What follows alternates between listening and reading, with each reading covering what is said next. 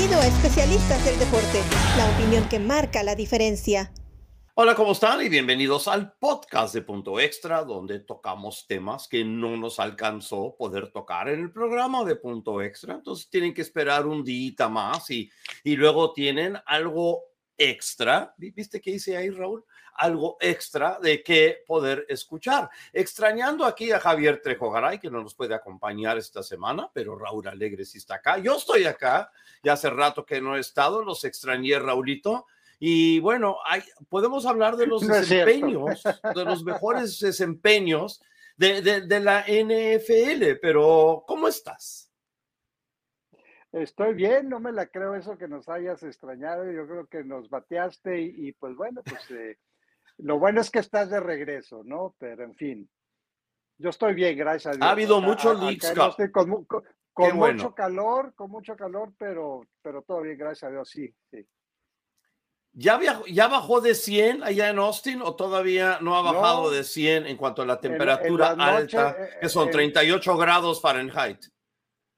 No, es más. Perdón, centígrados. Como el equivalente de 42 centígrados. Eh, eh, acá le, estamos rascando a los 108, 109 todos los días en Fahrenheit. Entonces. Wow. En serio que eso, e, eso duele. Ojalá que no se vaya la electricidad y que tengas buen aire acondicionado en la casa, porque si no. toca, madera, ¿eh? Porque sí, sí, salió un desastre, la comida se echa a perder pero el, o sea, el bochorno, el bochorno. No, no, es, terrible. Digo, es, son temperaturas más o menos similares a lo que hay en el norte de la República Mexicana, allá como por Coahuila y todo eso ahí, Torreón. Este, entonces te escapaste de Torreón para irte a Austin. a la misma temperatura, Raúl, ¿qué onda?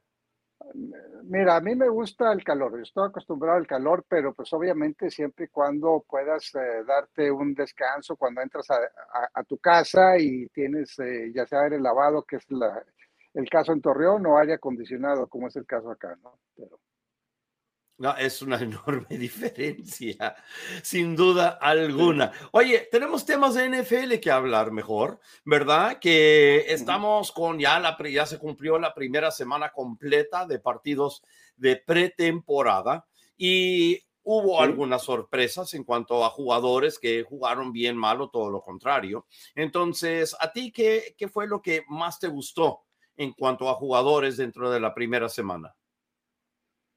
Pues mira, yo quiero eh, destacar lo, a, a Nueva Orleans, eh, porque yo siempre he sido fan de Derek Carr.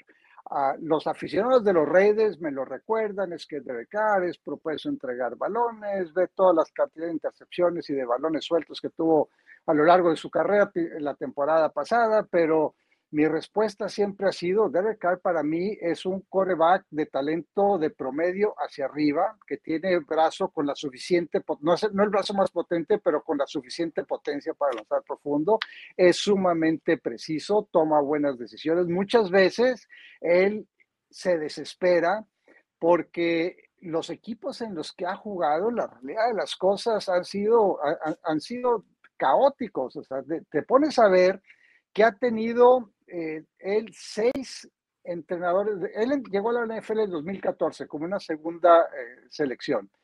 Ha tenido seis head coaches, ahora siete con, con eh, Dennis Allen allá con el equipo de, de Nueva Orleans. O sea, ha tenido cuatro sistemas ofensivos completamente diferentes. Ha jugado en equipos con líneas ofensivas medio, bueno, le ha tocado un par de buenas por ahí, de, la temporada de 2020, pero por lo general, sobre todo los dos últimos años, las líneas ofensivas que tuvo eran deficientes. Defensivas, aquí saqué el dato, o sea, la, mejor defensiva que le tocó llegó a ser la número 13 en yardas en el, de, en el 2021, pero fue la 23 en puntos. Pero por lo general las defensivas andaban más abajo del lugar número 20. Ahora llega un equipo de Nueva Orleans que tiene una línea ofensiva bastante sólida, eh, jugadores como Trevor Faney, Ryan Ramchick, eh, jugadores que son eh, corredores como Jamal Williams, Alvin Camara va a estar suspendido en los partidos, pero de, todas maneras, al final de cuentas va a regresar. Chris Olave me parece excelente receptor. Eh, eh, Michael Thomas parece ser que ya por fin está bien. Eh, Rashid Shahid me parece muy bueno. O sea, él va a estar en una situación que prácticamente no ha tenido a lo largo de su carrera con los Raiders. Yo pienso que va a tener una, no buena, gran temporada con el equipo de Nueva Orleans, que además tiene debatiblemente el calendario más fácil de toda la NFL. No sé tú cómo veas su, sus posibilidades, sus perspectivas, si estás de acuerdo o no con los aficionados de los Raiders que estaban contentos de que salió del equipo. A veces la gente no sabe lo que tiene. Y el contexto en la NFL en especial es realmente qué es lo que te rodea. Porque no, no es tenis, no es boliche, digo, no estás trabajando solo. Y, la NFL, que cualquier otro deporte, tanto depende de todo lo demás que tienes. La defensiva, tus, eh, tu línea ofensiva, si eres mariscal de campo, quiénes son tus receptores, quién es tu entrenador en jefe. Todas esas cosas importan y si no estás en una buena situación, nunca vas a poder llegar a tu potencial. Y creo que tú lo mencionas muy, muy bien. En los Raiders simplemente nunca estuvo bien rodeado para poder llegar a su potencial. A mí siempre me ha gustado Derek Carr y siempre se me ha sido como un mariscal de campo que tiene buenos dotes físicos, pero también tiene buenos dotes mentales. Sin embargo, nunca tuvo todo su alrededor para poder tener éxito más de lo que lo pudo tener en, forma limitada. Ahora en, New Orleans va a tener esta oportunidad porque creo que está rodeado mucho mejor de lo que estuvo rodeado con los Raiders a través de toda su carrera y estoy muy entusiasmado de ver qué tipo de temporada va a tener con New Orleans porque creo que está en una situación mil veces mejor de lo que estuvo en Las Vegas. Y sabes qué detalle es muy importante, que va a llegar a, uno, a una de las mejores defensivas en la NFL. Yo parte de la, del, que se, del que fue propenso a entregar balones es porque Derek Carr quería hacer, en mi opinión, de más de lo que tenía que hacer porque sabía que la defensiva no le iba a, responder, que él tenía que anotar la mayor cantidad de puntos posibles. Ahora llega un equipo de Nueva Orleans que ha sido defensiva top 10 en, las últimas eh, temporadas. El, año pasado fueron la número 5 en yardas, número 9 en puntos. Eh, tiene jugadores, o sea, Dennis Allen eh, quizás no sea el mejor entrenador en jefe, todavía queda por ver eso pero es una gran mente defensiva. Y, el no tener la, la, presión de que tu equipo se va a rezagar y que vas a tener que remontar marcadores, te va a hacer jugar dentro de un sistema. Ahora, va a tener que, o sea, el sistema no es eh, ajeno. Él conoce el sistema de Sean Payton porque es el mismo sistema que aprendió con John Gruden. John Gruden y Sean Payton eh, aprendieron eso cuando estuvieron en, en Filadelfia. O sea, ellos eh, eran de hecho compañeros de, cuarto o de oficina, porque creo que dormían en la oficina. Entonces, está familiarizado con el esquema que va a usar con el equipo de Nueva Orleans. Para mí, ojo con Derek Carr, ojo con el equipo de Nueva Orleans. Este podría ser un equipo muy peligroso. Pero ahora te, cambio eh, el, juego. O sea, ¿qué te pareció, por ejemplo, o, qué piensas tú de, de Chicago? De hecho, Ayer tuve una sesión con aficionados, pero eran aficionadas, eran aficionadas de, los osos, de los Bears, dos muchachas que muy conocedoras y están muy entusiasmadas eh, del equipo. Yo les preguntaba que cuál fue el último quarterback franquicia eh, que jugó en, eh, para el equipo de Chicago. O sea, tú recuerdas al último gran coreback franquicia que tuvo Chicago. Y pues digo, históricamente, Roberto, te, acuerdas quién fue? Yo sí, yo ahorita te lo digo, y en qué año se, se retiró. The Funky QB. Hasta allá nos vamos. Cuando ganaron el 85. Jim McMahon era el, exacto de, de, Funky QB, que, pero él terminó promocionándose, su carrera terminó prematuramente. El, el, último quarterback franquicia que tuvo Chicago fue Sid Lockman y fue en la década de los 40. Él se retiró en 1950. No, ellos me preguntaban que por qué Chicago. Estoy viejo, no soy tan viejo, Raúl. yo tampoco había nacido. Yo nací en el 59. Tú que en el 57, ¿verdad? Naciste. Correcto. 57. Eh, bueno, 57, pues fíjate, eh, me preguntaban que por qué no habían sido una, les dije, pues mira, los equipos que son ganadores tienen cuatro puntos que son consistentes, tienen un, grupo de dueños o un dueño que, que, no se entromete, pero que es una persona que aporta, no que se mete a, dar declaraciones y ya sabes a lo que me refiero tienen un buen gerente general, un buen head coach y un buen quarterback. Esas cuatro cosas en común, los equipos que son ganadores con consistencia. Viendo el equipo de Chicago, yo no veo eso, pero ahora tienen a un quarterback como Justin Fields. Te platico lo que hizo Justin Fields este, este domingo. Lanzó tres pases, Roberto. Tres pases. Ninguno de ellos rebasó la línea de golpeo lo acumularon 129 yardas y fueron dos touchdowns, o sea, dos pases de pantallas, uno de 62 yardas, otro de 56, DJ Moore y Khalil Herbert. Aquí ya vemos a un eh, Justin Fields y pues obviamente tú lo viste jugar los dos primeros años, lo viste jugar en, en Ohio State, no tenía elenco a su alrededor. Ahora la línea ofensiva es una línea ofensiva que se reforzó bien. La primera selección, Daniel Wright, es, eh, como decía Will Anderson de, Alabama, el mejor tackle al que me enfrenté toda la, temporada. Eh, eh, Braxton Jones, que fue novato el año pasado, ha mejorado mucho.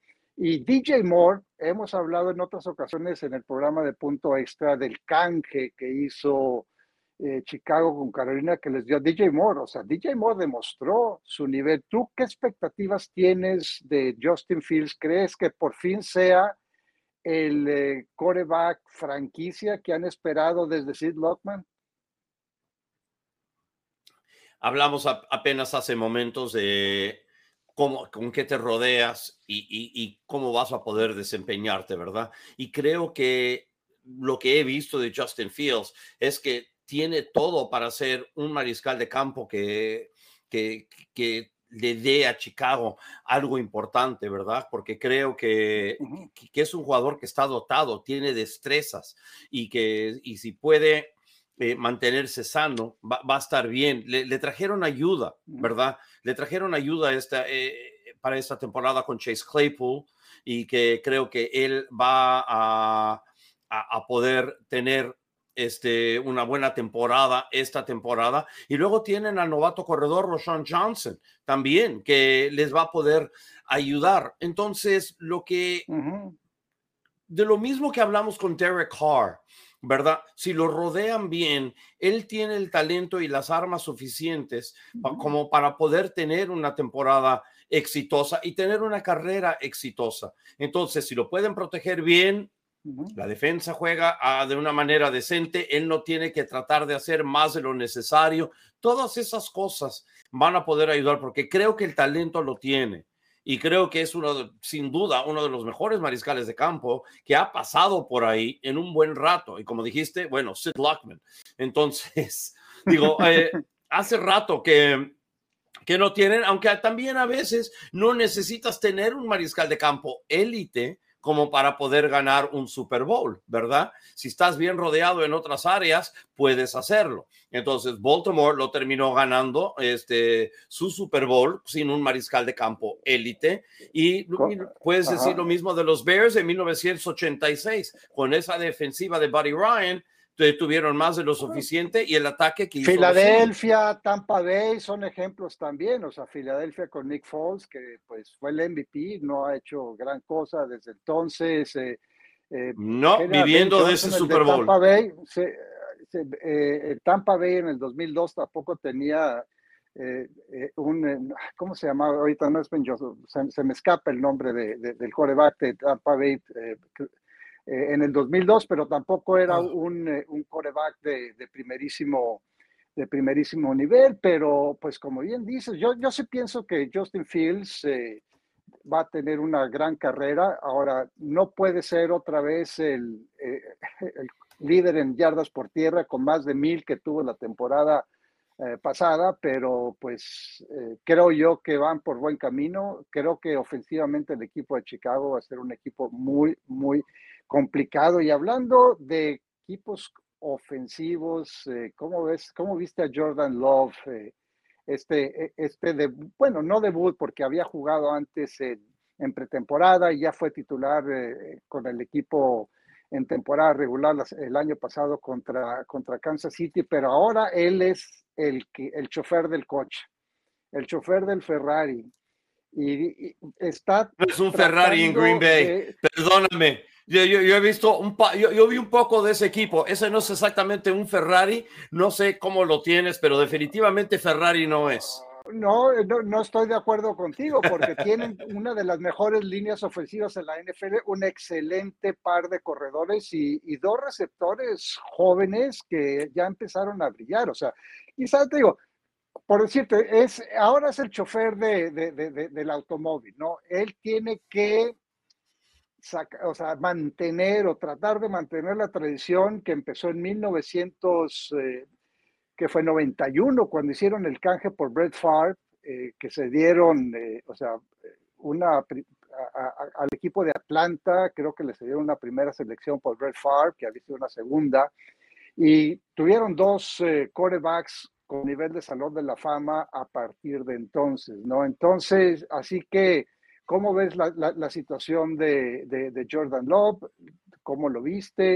Eh, en realidad, sus, eh, sus nuevos 7 de 10, eh, un intercepciones, tú ves que, pueda con el paquete, crees que las expectativas son demasiado altas, tomando en cuenta que Aaron Rodgers, cuando fue titular su, por primera vez en 2008, no fue así tampoco el, o sea, tuvo tres intercepciones, creo que fueron 26 touchdowns, o sea que la, vara en su primer año no debe estar tan alta. No, no, no debe estar. Por cierto, tenía razón, era Brad Johnson, el mariscal de campo de, de, Tampa Bay. Yo le dije Ben, era Brad, Johnson. Le dijiste Ben, pero era Brad, pero estabas, eh, estabas bien, estabas bien. Este, Jordan Love. Exacto, exacto, es lo que te iba a decir, me, me, sacaste las palabras de la boca. Este, Mira, Jordan Love es un buen mariscal de campo. Obviamente Green Bay invirtió en él sabiendo lo que tenían, ¿verdad? Entonces, esperemos de que no termine siendo un Trey Lance en ese sentido, pero él tiene un pedigrí más mejor que, que el de Trey Lance porque sí jugó eh, durante su carrera universitaria. Mira, tiene talento y si Green Bay, los fanáticos de Green Bay tienen algo de paciencia con él, puede ser que sea un muy buen mariscal de campo. Mira, Green Bay y sus fanáticos tienen que entender que solamente tienen que ver a Chicago, como mencionaste, que no han tenido un mariscal de campo franquicia desde los años de Sid Luckman, como lo mencionaste. Y lo afortunado que han sido ellos, que desde 1991 hasta el 2022, ok, estamos hablando 30 años consecutivos, salvo lesiones, ¿ok? De tener mariscal de campos élite. Eso no pasa en la NFL muy a menudo. Es una rareza. Entonces, si pueden sacarle algo, ¿verdad? A Justin Love, que sea algo similar a lo de Aaron Rodgers o algo similar a lo de Brett Favre. Mira, nadie pensó que Aaron Rodgers iba a terminar siendo el igual o quizás mejor que, que Brett Favre, pero eso fue exactamente lo que fue. ¿verdad? Y quién sabe, de repente puede ser que Jordan Love haga lo mismo. Entonces, es lo que queremos ver, pero la, como mencionaste, los primer, el primer año de Aaron Rodgers no fue exactamente espectacular y creo que tienen que tener un poco de paciencia con eh, Jordan Love y vamos a ver qué es lo que sale siendo, pero el material bruto está ahí, ¿verdad? El material bruto está ahí y creo que va a tener él una buena buena carrera. Quiero hablar de dos, de, dos personas, ¿verdad? Que quizás estaban fuera del radar, Raúl. ¿Ok? Y uno de ellos es el ala abierta Tank Dell. ¿ok? De los Houston Texans. Tank Dell tuvo una muy buena carrera universitaria. Sin embargo, en el NFL Combine, y, y, hablamos de esto todo el tiempo, ¿verdad? A veces, o demasiado tiempo, los scouts le ponen demasiada importancia a números, ¿verdad? Y lo que dice la computadora. Y, sacan la cinta y no, que este mide 1,70. Ah, no, que solamente pesa 75 kilos y tal. Ah, no, su 40 solo fue de 4,49. Uy, y, se ponen a en vez de ver el jugador y qué es lo que puede hacer, ¿ok? Entonces, en, en este caso, él termina cayendo y cayendo y cayendo en el draft hasta que Houston dice, ¿sabes qué? Yo no puedo dejar pasar a este jugador porque el potencial, ok, es enorme y lo terminan agarrando en el tercer round. Entonces, ¿qué es lo que hace contra los Patriots? Cinco recepciones, un touchdown, corrió rutas muy, muy buenas en jugadas en donde el balón no era para él. Y más que nada, levantó la mano y dijo, oigan, a mí no me pueden ignorar. A mí no me ignoren. ¿Ok? Y esto es lo que necesitan los jugadores, una oportunidad para demostrar lo que pueden hacer. Y bien por él, que tiene esa oportunidad y demuestra lo que puede ser. ¿Ok? Eso para mí es tan, tan importante. Y eso fue exactamente lo que hizo. No sé si, llega, si pudiste llegar a ver ese partido, porque la mayoría de los partidos son todos al mismo tiempo, pero no sé si tienes alguna reacción sobre lo de Tank Dell y cómo jugó con Houston.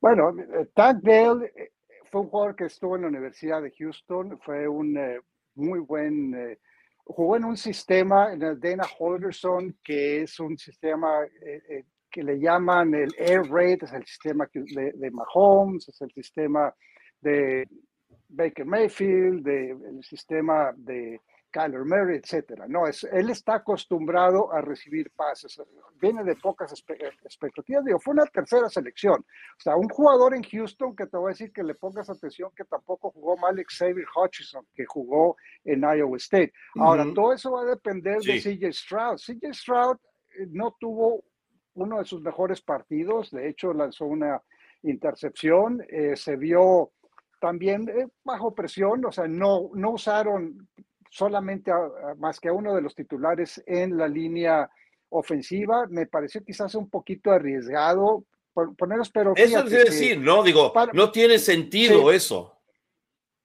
Mira, pero te voy a decir... Eso no tiene sentido, Raúl. Y, también aquí entra el caso de, de, Bryce Young, ¿no? Bryce Young, que fue la primera selección global. Él sí jugó con una línea ofensiva titular, salvo un jugador. Ned pues Davis no jugó. Pero, pero espérame, espérame. A, él, los Jets lo trajeron corriendo por todos lados. Jugó dos series ofensivas, le pegaron duro y con frecuencia. Al final lo terminaron sacando después de, esas, eh, de ese par de series. Pero tanto para CJ Stroud como para Bryce Young, a pesar de no estar en situaciones ideales, es buena la experiencia porque te tienes que acostumbrar cómo van a funcionar las cosas en temporada regular. Yo sé que el nivel de, de, juego no es el mismo, la velocidad no es la misma, no enfrentas titulares, no hay esquemas, pero lo que sí es igual que en la temporada regular es el método de comunicarte entre los equipos, el método de comunicación de cómo te mandan las jugadas, si te las mandan desde cabina o si te las mandan desde el terreno de juego, si eh, las manda el coordinador ofensivo o el entrenador en jefe o alguien más, y luego tú cómo las vas a comunicar al resto de equipo. Eso para mí es eh, diferente a lo que ellos vivieron en el colegial, porque en el colegial acuérdate que sacan pancartas y, y a veces los... Eh, los entrenadores les dan señales y, y los corebacks nunca cambian las jugadas. Aquí no. Estos corebacks novatos que quizás fueron expuestos porque no jugaron con los mejores elementos de, que estaban a su disposición, aprendieron cómo va a funcionar el sistema de comunicación. Para mí, a pesar de que hayan sido solamente dos series ofensivas de cada uno, que los hayan traído en jaque corriendo, me pareció una experiencia muy valiosa porque eso sí va a ser exactamente igual que en la temporada regular. Sí, e, entiendo eso. A mí lo que me preocupa es que si tú si, tienes un novato estrella que va a ser tu mariscal de campo y, y digo, estás apostando todo realmente con él. Para mí, no puedes ponerlo y arriesgarlo a una lesión no poniendo a su línea ofensiva completa, porque tienes que proteger literalmente en este caso, ¿verdad? tus mejores armas. Entonces, yo no quiero arriesgar a mi, a mi mariscal de campo del cual estoy apostando todo en él y no estoy poniendo a la línea ofensiva completa. Digo, para mí se me hace eso medio raro. Digo, no es mi equipo, allá ellos, pero esa, e, esa es la, la situación. Vamos a cambiar un poquito y vamos a hablar de, de, los novatos ahora. Este, ¿Algún novato hablaste ya de CJ Stroud, este, de cómo jugó? Anthony Richardson terminó siendo, se, se, se, ganó la titularidad jugando de espanto. Bryce Young también. Este, ah, yo te quiero preguntar a ti. Yo te quiero otros. preguntar a ti. ¿Tú crees? Tú crees no, pero vamos allá, ya mencionaste a Anthony Richardson. Vamos a quedarnos con Anthony Richardson. ¿No te sorprendió esa decisión? ¿Tú crees, aunque, la, aunque Shane Steichen dijo que, a, que le impresionaba la madurez de Anthony lo acabas de decir, jugó pésimamente mal.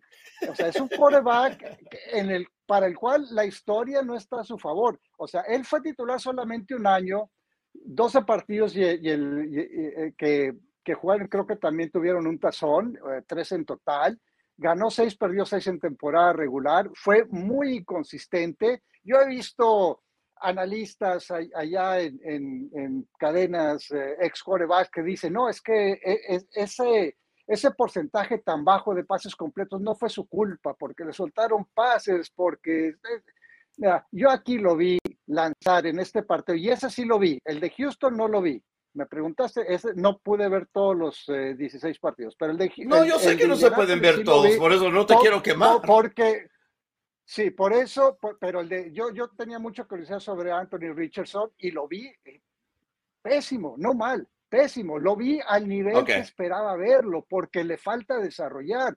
Hubo situaciones, la, la intercepción que lanza, o sea, trata de completar un pase y se está cayendo y lo lanza así porque sí, y se lo, creo que fue Jalen Mills de, de los Patriots que se lo eh, eh, eh, intercepta. No, perdón, fue Buffalo, fue, fue Buffalo, fue el juego contra los Patriotas jugaron contra Houston, pero fue, fue la, la, defensiva de Buffalo, le interceptan en la primera serie ofensiva, no corre bien con el balón, tuvo un par de jugadas diseñadas para correr, no lo hace bien. Y como mencionas, lo designa como titular. A mí, te digo, no tengo pruebas, pero yo estoy viendo ahí la mano de Jimmy Earls, el dueño, en esa decisión. Dudo mucho que después yo lo veo de, de otra manera un poco. enseñó Anthony Richardson haya sido decisión de Jimmy Earls. A ver, me interesa tu opinión, porque de seguro... Es, es muy posible, mira, es muy posible. Creo, creo que tu teoría es muy factible, ¿ok? Ahí te va la mía. Mi teoría es distinta. Dime. Pero ahí te va la mía. Para mí, los Colts ya habían tomado la decisión antes del partido de que él iba a ser el, mariscal titular de la temporada. Y al tener, y al tener, y lo querían, no se lo querían decir quizás en ese momento, para que quizás sintiera la presión de la, de la competencia, ¿verdad? Que no todo iba a estar dado. Pero después de tener una, un terrible partido, y para que no perdiera él confianza quizás, creo que decidieron anunciarlo en ese momento para ayudarlo a él mentalmente. Y digo, ellos ya habían tomado la decisión. Para mí, antes del partido estaba tomado, se lo habían informado a él o no. Creo que en la mente de, de, no, eh. de, del, del, entrenador, del gerente general, esa decisión ya estaba tomada. Mira, ¿sabes qué? Nos vamos, estamos, somos un equipo en reconstrucción y vamos, estamos todo un año para, para tratar de, de enderezarlo y para ponerlo bien. Entonces, ¿sabes qué? Una vez que tuvo ese mal partido y quizás para ayudarle mentalmente, dijeron, ¿sabes qué? Y aquí fueron y lo fueron y lo apoyaron. Lo apoyaron para que quizás eso lo termine ayudando, se relajara y no terminara este, demasiado presionado. Eso es, lo, eso es lo que yo leí cuando ellos anunciaron que después de ese tipo de partido lo nombran como titular y creo que fue debido a esa razón. O que, el, o que el dueño se metió y les dijo, va a jugar de titular, que lo hizo el año pasado. Mira, va a ser eh, eh, el, el, octavo año consecutivo que Indianapolis va a tener un coreback nuevo, o sea que tenía que ser alguien. Él lo ¿no? los dos que llegaron de, de, de, fuera, pero mira, no, no creo que haya sido el caso, primero que nada, porque Anthony Richards dijo que él estaba sorprendido, que él no esperaba que esa decisión se tomara tan rápidamente. O sea, hubo una entrevista que le hicieron, creo que la vi en, en, uno de los programas de NFL. En la cuestión de la confianza, no creo que sea el caso porque él, eh, las expectativas no eran altas. O sea, todos sabíamos que iba a cometer ese tipo de errores porque él es, como dicen, work in progress. Es, es un proceso en etapa de, de desarrollo. Yo, para mí, fue, fue decisión de, del dueño comunicada por el, por el head coach para no quitarle credibilidad al head coach. No estoy seguro que ellos estén eh, contentos con la decisión, quizás para lo hubieran querido dejar eh, descansar y quizás poco a poco irlo metiendo a los partidos y no de plano. Ahorita sí que tiene presión, Roberto, aunque yo en lo que sí estoy de acuerdo contigo es en el hecho de que las expectativas de Indianápolis no son altas esta temporada. O sea, un equipo no necesariamente en reconstrucción, porque, porque todavía tienen muchas piezas importantes, sobre todo la defensiva. Creo que puede ser un equipo defensivamente, pero tienen la, la situación de Jonathan Taylor. Para mí eso va a ser clave, porque si no tienes a Jonathan Taylor, no, no tienen buenos receptores, tiene una línea ofensiva que fue mediocre a mala la temporada pasada, prácticamente con los mismos jugadores eh, eh, que tienen ahora. Entonces lo están tirando al ruedo sin capote, como se dice. y, para mí eso es, es una receta para arruinar. Mira, la historia no está a su favor.